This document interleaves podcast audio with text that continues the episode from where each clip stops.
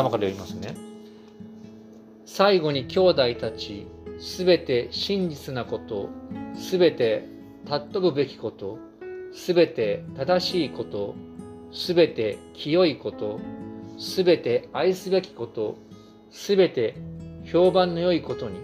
また何か得とされることや称賛に値することがあれば、そのようなことに心を止めなさい。あなた方が私から学んだこと、受けたこと、聞いたこと、見たことを行いなさい。そうすれば、平和の神があなた方と共にいてくださいます。以上です。失礼しました。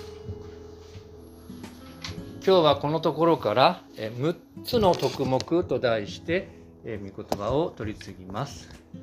皆さんおはようございます。2月も半ばを過ぎました。私はね、あの日の出、日の入りを気にしてるんですが、えー、もう昨日の日の入りはですね、5時半、5時26分だったと思いますね、埼玉県新座市から敷市あたり。で、先週のちょっと記憶にないんですが、火曜日あたりでしょうか、日の出もですね、6時半をより前になってですね、6時20分台に少なくとももう今なっているはずです。それでですね、本当に日が一日一日こう長くなって、まあ、寒いながらも春の訪れを感じる今日この頃であります。そんな中、一緒に神様の御言葉から、えー、聞けることを嬉しく思います。さて、突然ですね、最初にある新聞投稿をちょっと紹介したいと思います。えー、高齢者のですね、自死が増えていることを嘆いた12歳の小学生の女の子が先週ある新聞にこういう投稿をしてたんですがその一部を紹介します。失礼しました。ちょっと調子悪いです。はい、えー、ごめんなさい。機械がちょっと、あはい、え彼女はこう言ってるんですね。冒頭こう書いてます。生きるということ、それは共に笑い合ったり、助け合ったりすること。私はそう思いながら生きています。私の夢は世界中の人を笑顔にすることです。そして生きることはいいことだと実感してほしいです。このように生きるということは一人一人違った意味があるので考えてみてほしいです。まあ自ら命を絶つ前にというそういうことを考えてほしいと12歳のですね本当にあの小学生の女の子の純粋な気持ちが現れてると思います。と同時にこの言葉はですね私たち人間が社会的な存在だってことを上手にこう捉えていると思ったんですね。人との関わりの中で私たちは生きざるを得ないし社会活動、まあ、家であれば、まあ、家事とか学校であれば勉強や部活クラブ活動そして当然仕事なんかそのような社会活動の中で私たちはこう生きているということを、まあ、上手に表している言葉だなと感じたわけです。ででも私たちは実際ですね悩むわけですね家庭でまた職場で人間関係に学校でも人間関係にその中で悩みます。またあるいはですね何かをしようとした時それが、まあ、仕事であればなすべきことを分かっているあるいは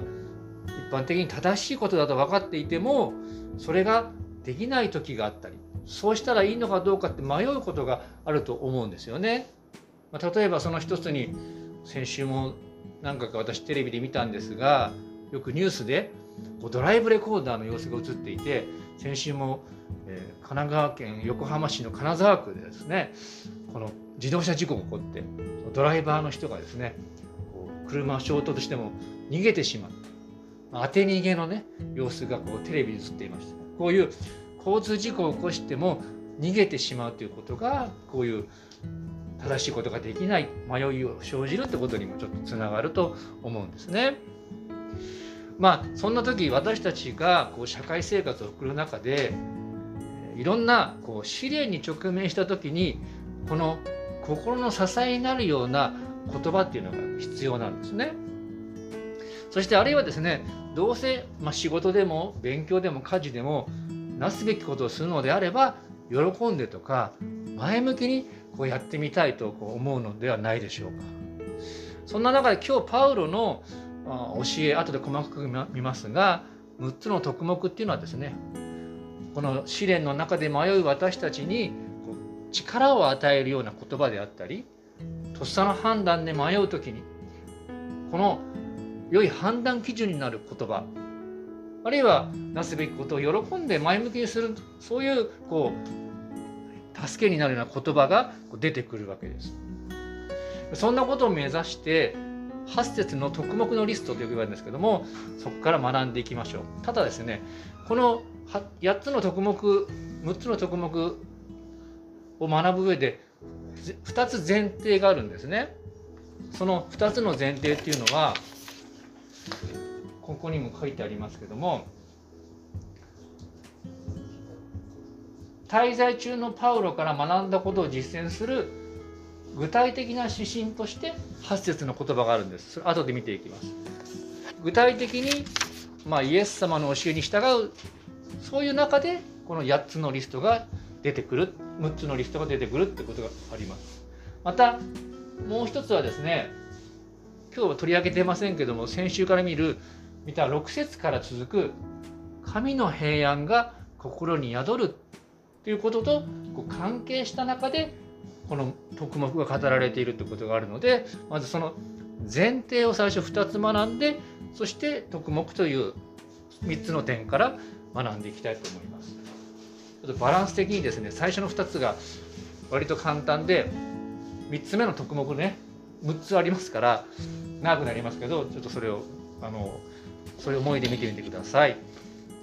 えまず一番最初。平和の神が共にいてくださるという約束です。ちょっと長いんですが9節読んでみましょう。3、はい、あなた方が私から学んだこと受けたこと聞いたこと見たことを行いなさい。そうすれば平和の神があなた方と共にいてくださいますこの9節の最後の言葉の約束それは平和の神があなた方と共にいてくださいますという言葉です。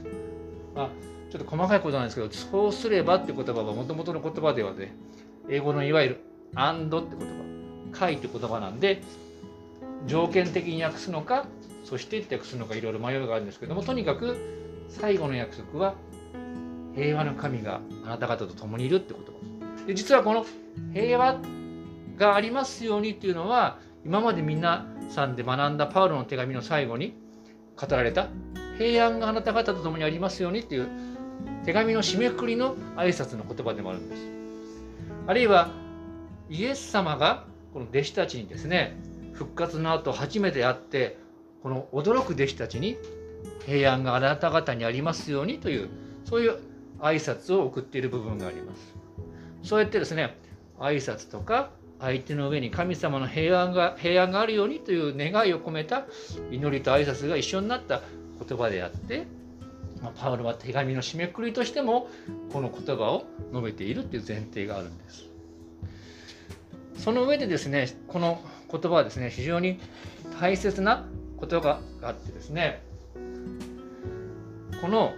神の平安が私たちと一緒に宿るという約束。どういうことか。イエス様を信じる人たちの中に精霊が宿るという約束があるんですね。神の霊が。その精霊の実が平安っていうんです。だからパウロはイエス様を信じているあなた方の中に精霊がおられるから平安があるんですよ。その平安が分かりますようにありますようにと告げているわけなんです。ガラディアのまあ5章22節ありますね。さらにこの4章8節後で見る徳目を私たちが思い巡らして実践する時にですね私たちの心にやはり平安が訪れます。先週言いましたね。困った時切羽詰まった時思いがまとまらないですよね。その時にこの8つの徳目を考えた時にですね神の平安を体験しますし具体的にどう生きたらいいかというアイディアも多分与えられるでしょう。あるいは皆さんどうでしょうね。私よくあるんですけど切羽詰まった状況になるとイライラしちゃったりする。こういわゆるプレッシャーがこうのしかかってくると人間関係がギスギスしてしまうってことがあるかもしれません。そんな時にそれを思いとどまらせる。そして私たちの心だけじゃなくて私たちの周りの人間関係にも神の平安をもたらす。その約束がこの8つの6つの徳目と連なっているってことを覚えておいてください。さあその上でもう一つのあありましたねこれね。このね8つの徳目の中で私たちは平安が与える。ちょっとこれあれですねあのパワーポイントが間違えてしまいましたね。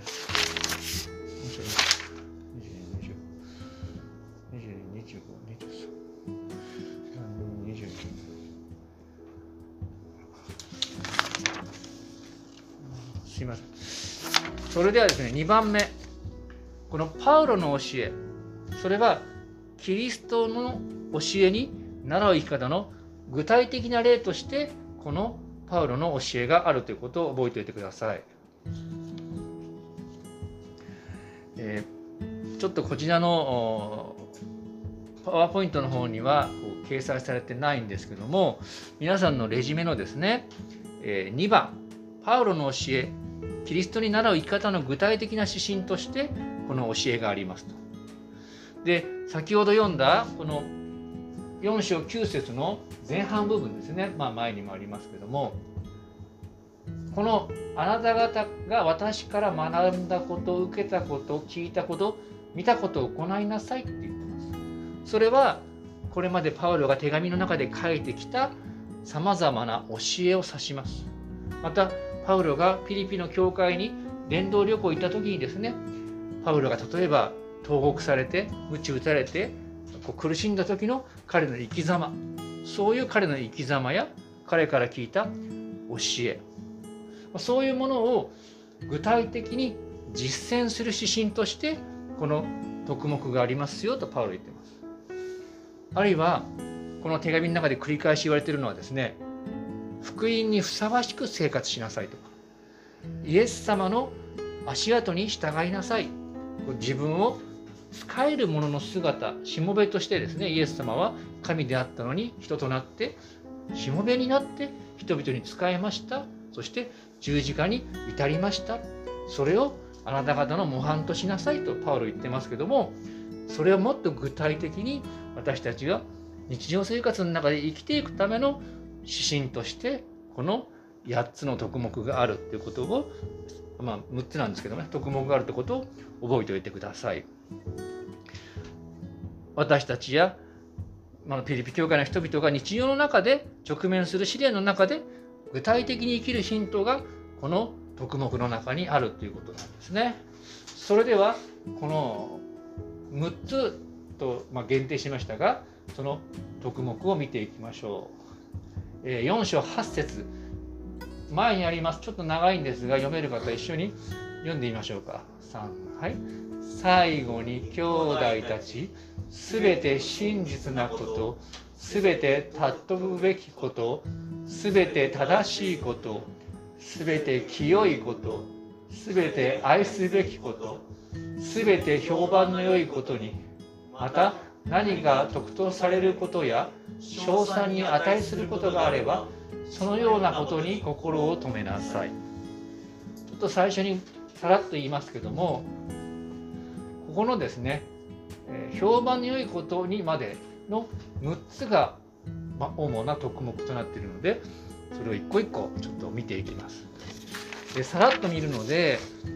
こう今日つかみきれないかもしれませんがレジュメを皆さんに渡したいのでですねそれを後々ですね、まあ、復習しながら、えー、ちょっと考えていただきたいと思います。でその前にですねこの6つの特目の特徴があるんですけどもこれはですね当時のローマの社会ピリピの人たちが生きていた社会の中で広く浸透していていろんなところで言われていた多分学校とかで学んでいた彼らがクリスチャンであろうとなかろうと慣れ親しんでいた特目のリストだったんですね。で例えばですねちょっと正確にはってよりも私たちにとって古いかもしれませんが日本人にとってはですね新渡戸稲造の武士武士道っていう本とかですねあるいはですね江戸時代に滝沢馬琴という人がですね南宋里見八犬伝っていうのを書いたんですね。多分し見たことない方も思いますけど私が小学生の頃ですね NHK でこの人形劇でですね新八犬伝っていうのやったんですね。でその中で8つの徳目が出てくるんですね。仁義礼智忠信皇帝という。このや 8, 8徳こういうこう、まあ、武士道に通ずる徳というのはもしかしたら日本人に馴染み深いかもしれません。ですからパウロは実はこういうものを用いて具体的にこう生きなさい。クリスチャンらしく、まあ、福音にふさわしく生きなさいと今日の箇所で教えていると思ってください。で実はさっきも言いましたがこういう徳目が私たちが試練に遭う時に心の支えになる言葉でありまた私たちがですね何か迷った時に、まあ、今で言えばカーナビですねあるいは Google の GPS のようになすべき行くべきところを示す指針になるそういう言葉や徳目であるというふうに覚えてもらえればと思います。ですからですねそういう言葉を心を止めなさい。って言ってです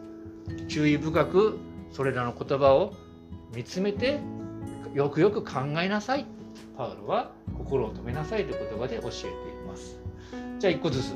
まず一番最初は真実なことですでこれはギリシャ語ではですねアレセイアという真理という言葉と関係していることで真理とも言い換えられるんですね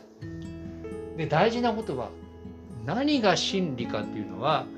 聖書の誠の神様や福音の基準によってのみ判断されることですっていうんです。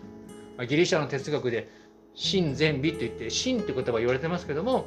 いろんな真理があるけど聖書の神様にある真理が一番私たちは大事だ福音の真理が大事だその基準で真理を見極めなさいと言ってるんですね。でそれはもっと言い換えるとですねパウロがそれを逆にですね、ま、間違った例としてこういう言葉をローマ人の手紙1章25節に挙げています。反対の例。彼らは神の真理を偽りと取り替え作り主の代わりに作られたものを拝みこれに仕えました。作り主こそ常しえに褒めたたえられる方です。アーメン。ですね。この言葉にあるように第一に誠の神様や救いに関わる真理ということをパウロは目に留めるように教えているわけです。まあね悲しいことに去年からあるあのカルトのことがですね話題になってます。いろんなこうご利益とか自分の悩みということでそういうカルトの信仰にですねとらわれてしまうっていうことの恐ろしさが分かったと思いますが私たち大事なことはですねこの偽物の宗教に騙されないために本当の神様聖書の神様以外を神としないということが大事だそしてですね私たちはともすると人を神様のように崇拝してしまいます後で出てきますが尊敬はいいんですけどあたかも誰かを神のように崇拝するってことは避けなければならないわけなんですね。ですからこのことはこれから挙げる特目のリストの中で基本の木でもあると言われているわけです。2番目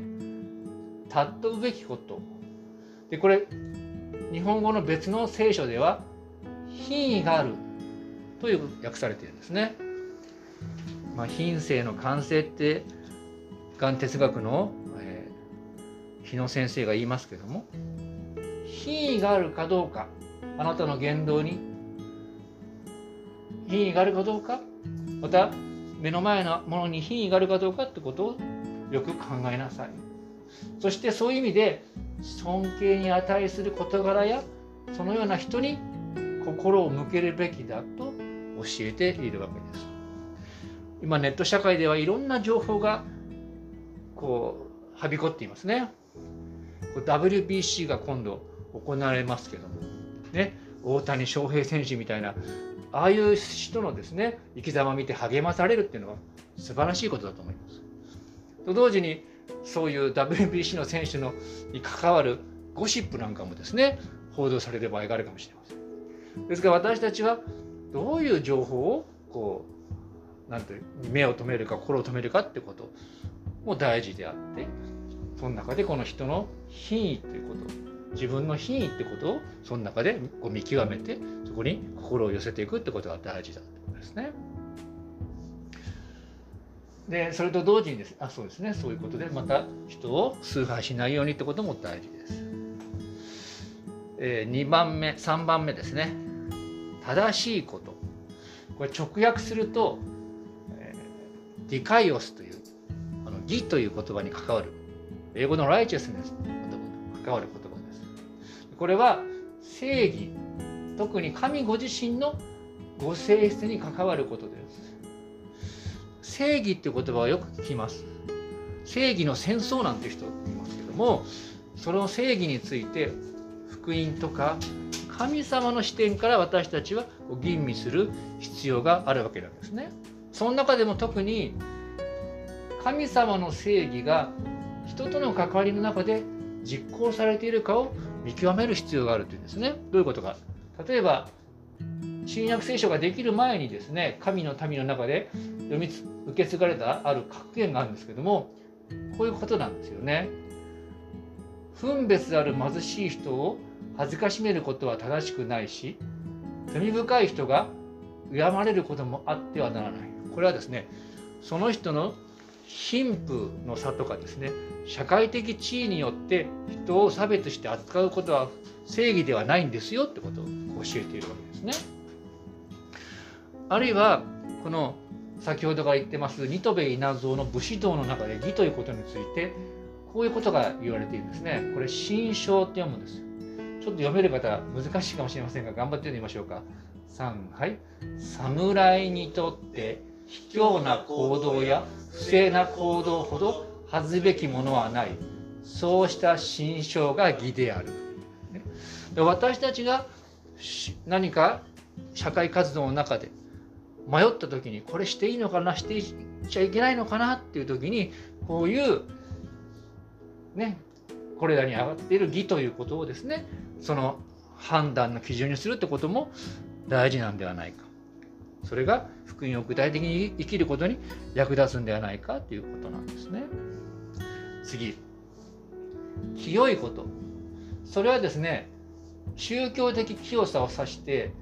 道徳的な清さを意味してこの動機の清さってことをこうに関係することなんですね。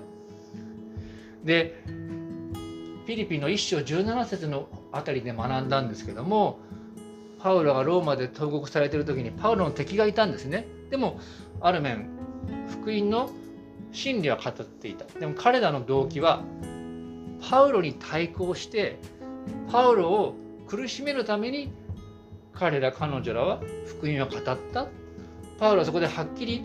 不純な動機で語っているって言ってるんです。良いとされることでも動機の清さってことを問うわけですね。でその中でですね例えば先ほど見た発見伝の「中」という言葉があるんですけどもその中についてこういうふうに言ってるんですね。ちょっと読めるか読んでみましょうか。3はい。心の中に偽りがないこと。主君に精神尽くそうとする真心、ね、心の中に偽りがない。まあ侍ですから主君に心から尽くそうとする真心ということ。まあ、例えば私たちクリスチャンなら私たちの誠の主君はイエス様神様ですから私たちが孫から純粋な動機で神様に仕えると捉えることもできるわけですよね。で私たちがこの何かする時にまあ皆さん大丈夫と思いますけども動機の純粋さを吟味して自分の行動の、清さとか品位を吟味する時に私たちは自分の心にこの平安が訪れる。やましい心がない。そしてそのような純粋な動機で何かをなす時に他の人との関係においても平和を保つことができる。平安の神がそこにいてくださる。そういうことを体験するというわけですね。次愛すべきこと。英語の聖書ではラブリーという言葉です。あのイギリスにですね留学していたあるクリスチャンの先輩がですねイギリス人のね男性がラブリーって言うんですなんかラブリーって多分日本人がきっと可愛いって聞こえるかもしれませんね。それがすごく違和感があったって言うんですけどもこのラブリーという愛らしいと感じたり友好的な感情を抱くことです。例えば、ね、何か美しい音楽を聴くとかまた貧しい人々に奉仕したマザー・テレサの働きとかですねあるいはこの猫や犬とかこういう可愛らしい動物が話題になりますけどもそういうものを見て可愛いって思うこともあのパウロに言わせれば聖書に言わせれば良いことだって言うんですね。で私たちがおっしゃるあのここで見られるように何か試練の中にある時にこの愛らしいものに目を向けたり犬をなぜたりとかねまた自分の行動が尊敬に値するものかを吟味する時に心の平安を体験します。今朝のニュースで言ってましたけどね。今日日本で初めてある国家試験が実施されるんですよね。愛玩動物ペットの愛玩動物の看護師さん。今獣医さんのとこ行くと看護師さんがいるんです。それの国家試験が初めて今日なされる。そういうこのねその看護師さん驚いたのはですね病院にセラピー犬っていうのを連れていく時もその人は同伴できるんですよねよく子ども病院なんかもですねファシリティドッグとか言って手術に向かう子どもと一緒にですねこのラブラドルレトリバーが付き添っていくとですねこう子どもがこうなんだろう優しいなんか平安な気持ちで手術に行けるとかもありますそういう愛らしいものっていうのは私たちに神の平安を体験させてくれる賜物であると捉えることもできるわけですよね。はい、そして最後評判の良いこと。これまさに読んで字の通りで美徳に関わる言葉で人からの良い評判評価です。私たちがですね家事や仕事学業でまあもしかしたらルーチンワークになってつまらないなと思ってやることがあるかもしれません。でもしかしそれはですねまあ見てない人が見ててくれてこうあなたの評価をこうあなたを評価してくれてるかもしれませんし、まあ、たとえ人がそうでなくても神様ご自身はですね私たちのなすべき良い技をですねよくやった忠実なしもべだとして評価してくださる。そういうことでですね自分のこの日々のルーチンワークにこの神の良い評価っていうものがあると覚えたあるいはね、こう私もこう自分を吟味しなきゃいけないんですけどもこう自分の言動がですねこのあんまり人目を気にすることはいけませんけどもこの悪い評判になる。それによってイエス様の名がちょっと恥になる。そういうことがないようにこう慎むと。そういうので自分の言動の評判ってことを考えるってことも神に従っていく上でこう有有意義だと言えるわけですね。イエス様はですねこう福音書を読むともうあらゆるところからイエス様の評判を聞きつけてこう人がこう集まってきたとありますそのように自分の言動それが美徳の面で評判の面でどうかとこう吟味することもこう神の民として歩む上で大事だということになるわけです。まあ、そのようにざっとですねこの8節の御言葉の6つの徳目を見てきました。でその6つの徳目の最後にですねまた何か得とされることや賞賛に値することがあればって言ってます。これいろんな説があるんですけどもおそらくこの最後の2つというのはこれらの6つの徳目に条件や制限を与えているって考えられるんですね。こう何でもこの世の中で良しとされているものを私たちが無批判に受け入れるっていうのではないんですよと。つまりイエス様や神の福音の中でこう考えてそれらが徳となる賞賛に値するかどうかってことをこう吟味した上で、まあ、そういう世の中の良きものに触れまたこの徳目世間一般で言われてる良いものにこう関わっていく。そういう基準としてですねこの何か得とされることや賞賛に値するかどうかってことをこう考えながらこう接していく。そういう最後の判断基準にこう条件をつけてると考えることができるんですね。このですね高潔で詳細に値するものに限るとでそのような基準に沿って吟味しなさいと私たちに教えてるとこう考えられるわけですね。で実はあのニトベ稲造っていう人はクリスチャンであったんですね。で彼は武士道の中で仁義仁という、ね、言葉についてこう説明しています。仁というのは愛情寛容他者への情愛同情憐憫。それは常に最高の徳 virtues。つまり人間の魂に備わったあらゆる性質の中で最も高いものとして認められるっていうんです言い換えればあれらの6つの特質あるいは8つのこの徳目もですね愛という基準の中でもこう吟味してこう考えることができるとも言えるかもしれませんまたパウロは他の箇所でですね愛は結びの帯として完全ですという言い方をしてこれらのま6つの徳目を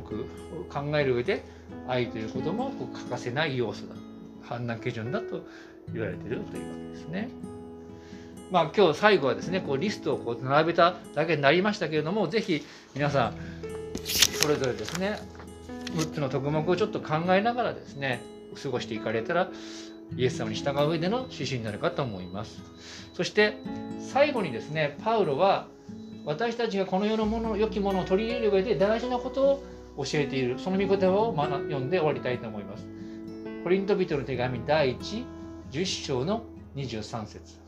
ちょっと長いんですけど読んでみましょう。3、はい。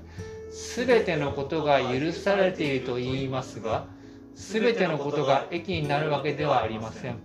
すべてのことが許されていると言いますが、すべてのことが人を育てるとは限りません。このような中でですね、この愛にこう根ざしながら、この6つの徳目を考えてですね、私たちが日々の生活の中でイエス様に従っていく、また人々に仕えていく、そういうお互いでありたいと思います。お祈りしましょう。天の神様、皆を賛美いたします。今日はパウロが具体的に私たちが神の民として福音の市民として生きる上での指針そのリストから学びましたどうぞ私たちが日々の生活の中でさまざまな判断を迫られる時あるいは心に憂いを覚える時これらの御言葉に心を寄せながらあなたからの平安を体験しまったどうかこの世の中であなたの平和を実現していくそのようなお互いであり教会でありますように。そのような思いまたこれからの我々の歩みをあなたに委ねて私たちの救い主主イエス様のお名前によってお祈りします。アーメン。それではしばらく黙祷してですね1分ほど祈りの中で御言葉に答える時間を持ちましょう。